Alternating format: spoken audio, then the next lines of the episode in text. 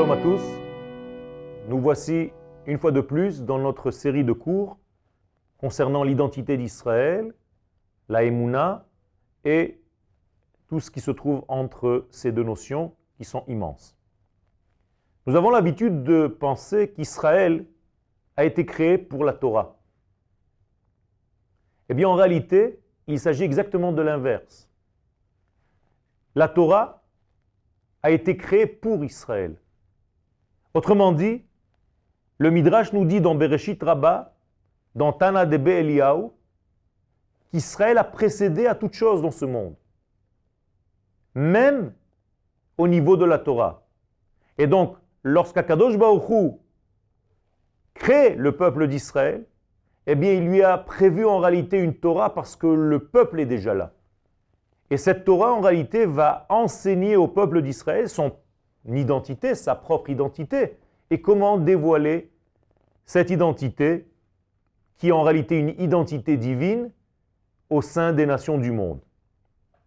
Nous avons parlé dans les cours précédents de cette fameuse notion de Ségoula, que j'ai traduit par être capable de, être mesougal en hébreu, c'est être capable de. Donc la Ségoula, c'est la capacité. Donc chaque peuple, chaque nation, en tant que telle, a une capacité qui lui est bien propre. Eh bien, la capacité d'Israël, la spécificité d'Israël, ce qui fait d'Israël ce qu'il est, en réalité, c'est le dévoilement des valeurs divines dans ce monde. Donc la Ségoula d'Israël a été la source même de, du don de la Torah au peuple d'Israël. On n'est pas devenu un peuple parce qu'on a reçu la Torah, c'est parce qu'on était déjà un peuple que la Torah nous a été donnée. De la même manière, on ne devient pas Israël en faisant des mitzvot. On est Israël de par notre naissance. Et une fois que nous sommes Israël, nous devons appliquer la Torah et les mitzvot. Nous le disons chaque jour dans notre bénédiction, Baruch ata Hashem, Asher Bachar Banu Mikol Amim, une fois que tu nous as choisis en tant que peuple parmi les peuples pour être le peuple d'Israël, alors, en deuxième lieu, Venatan Lanu et Torato. Et donc la Torah nous arrive. Autrement dit, c'est le peuple qui applique la Torah et les mitzvot, et ce ne sont pas ni la Torah ni les mitzvot qui nous font peuple. Car si c'était les mitzvot qui font l'homme et non pas l'homme qui fait les mitzvot, eh bien ce seraient les mitzvot qui iraient au paradis à la place de l'homme. Il ne s'agit pas donc que les mitzvot nous fassent, les mitzvot nous servent à dévoiler notre capacité intérieure pour la faire venir dans le monde ici-bas. Donc la Torah est composée, elle, de deux degrés. La Torah écrite et la Torah orale. On a l'habitude là aussi de penser que la Torah écrite est plus élevée que la Torah orale. Et là aussi, les sages viennent nous donner cette nouveauté, que la Torah orale est supérieure à la Torah écrite. Car la Torah écrite ressemble à une boîte avec des emplacements pour y mettre des pierres précieuses. Mais si les pierres précieuses ne se trouvent pas pour remplir tous ces creux de cette boîte, eh bien c'est comme si la boîte ne servait à rien. On ne va pas acheter une boîte avec des emplacements de pierres précieuses. La Torah écrite est une boîte, dit le Ben Ishraï à la Vachalom. La Torah orale, ce sont les pierres précieuses qu'on introduit, qu'on place dans les compartiments qui ont été préparés pour ce remplissage. Et tant qu'on n'a pas rempli les pierres Tant qu'on n'a pas rempli les tiroirs, la boîte de ces pierres précieuses de la Torah orale, eh bien la Torah, chas shalom, la boîte reste vide. La Torah écrite se trouve dans un monde qui est au-dessus du monde humain. Vous savez que la Torah vient de l'au-delà. Le Zohar nous dit. La Torah est sortie de la sagesse divine, de la chokhmah divine, d'un degré très élevé qui dépasse l'entendement humain. Alors que la Torah orale, la Torah chez Béalpé, traduction littérale, la Torah qui se trouve au-dessus de la bouche, qui est dans notre verbe, eh bien, elle, cette Torah-là, la Torah orale, passe par l'identité Israël, passe par le peuple d'Israël. C'est le peuple d'Israël qui véhicule cette Torah orale et qui en réalité donne tout son sens à la Torah écrite. Ça, c'est la parole d'Hachem, c'est la parole d'Akadosh Baruchou qui passe à travers la nation d'Israël tout entière.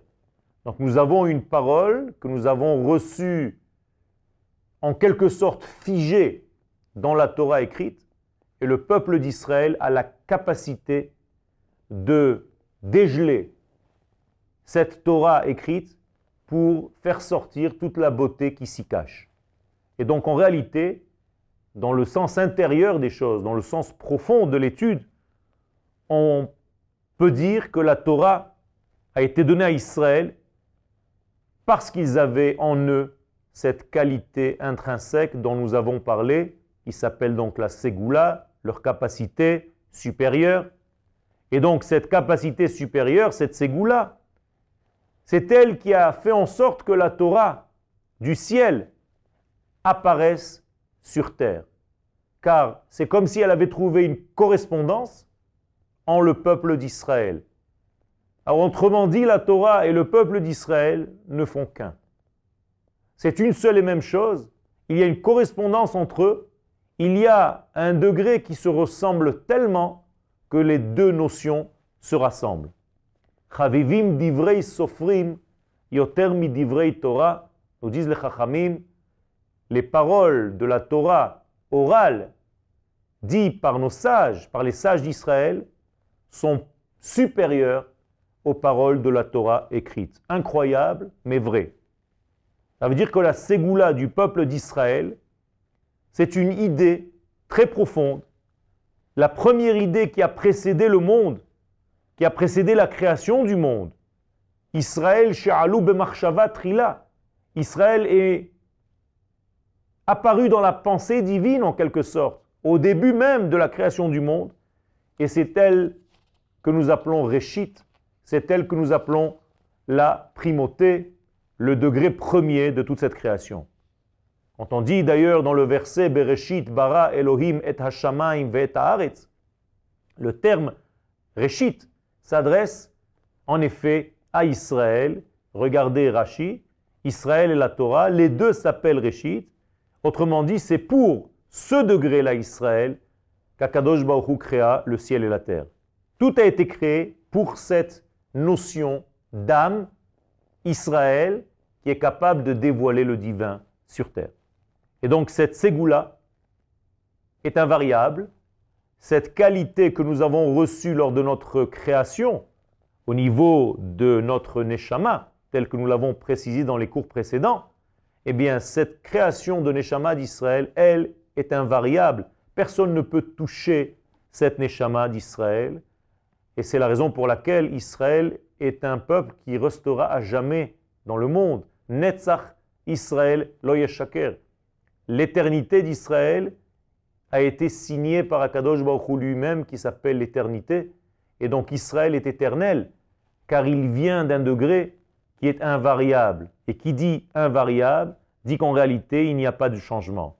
Ça veut dire que dans ce degré supérieur, du choix d'Akadosh Baruchou de créer cette Neshama, qui s'appelle donc la Neshama d'Israël, l'Assemblée d'Israël si vous voulez. Pas le rassemblement des détails comme nous avons expliqué, mais l'Assemblée d'Israël en tant que Neshama, en tant que création d'âme qu'Akadosh Baruchou a créée avant même la création du monde, eh bien ça c'est une réalité, ça c'est une vérité, c'est un axiome qu'on ne peut pas changer. C'est une réalité divine qui a été créée par Akadosh Baruchou et donc Israël aura beau faire en tant qu'individu toutes les fautes du monde, il n'en reste pas moins qu'il restera Israël.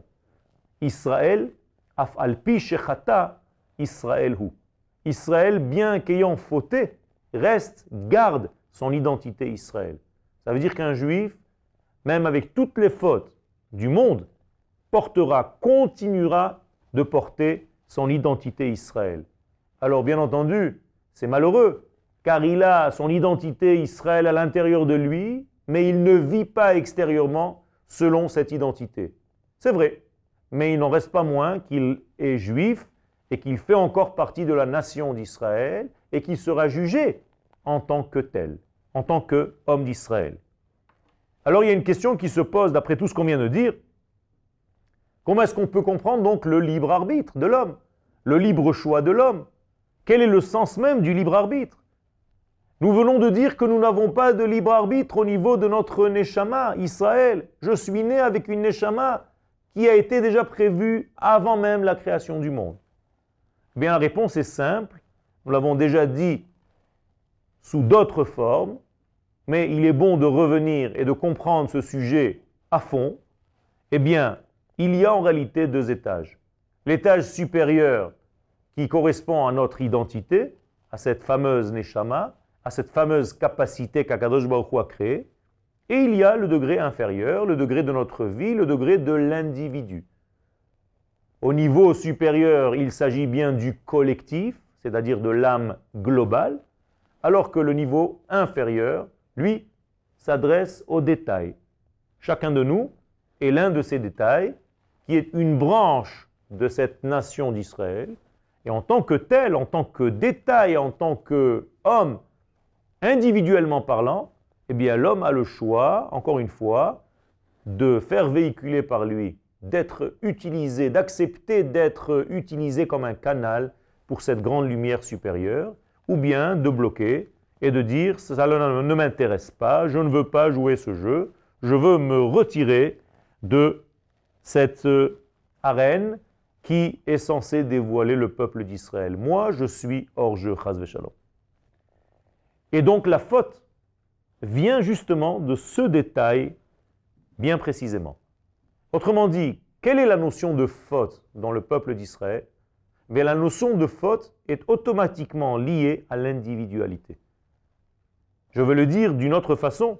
À chaque fois qu'un individu quitte la notion globale du peuple d'Israël, il est en train de fauter. À chaque fois qu'un individu oublie qu'il est une branche, qu'il est un bras, une extension de la nation d'Israël tout entière, eh bien cet homme risque de tomber dans l'erreur. Il est en train de fauter. Il s'est retiré du tout. En se retirant du tout, il se retirait tout simplement de la vie. À quoi cela ressemble? À un arbre avec des feuilles. Tant que les feuilles sont collées à l'arbre, eh bien elles reçoivent leur vie de cette entité végétale.